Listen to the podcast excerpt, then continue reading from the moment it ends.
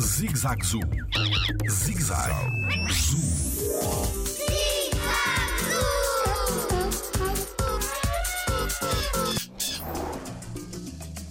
Os carnívoros são todos iguais? O meu nome é Tiago Carrilho e sou biólogo no Jardim Zoológico. Dentro dos vários carnívoros que existem, existem vários tipos diferentes. Existem aqueles que nós normalmente associamos logo como sendo carnívoros, que são os carnívoros obrigatórios, como o caso, por exemplo, do tigre, que caçam uma grande panóplia de animais. Podem caçar, por exemplo, cervídeos, veados, ou até animais de maior por- porte, ou até, inclusivamente, peixe. Depois, existem aqueles que só comem insetos, como é o caso, por exemplo, do suricata, que come apenas insetos e é um insetívoro, e temos aqueles que comem apenas peixe, como o caso, por exemplo, do pinguim, que é um pichívoro. Jardim Zoológico.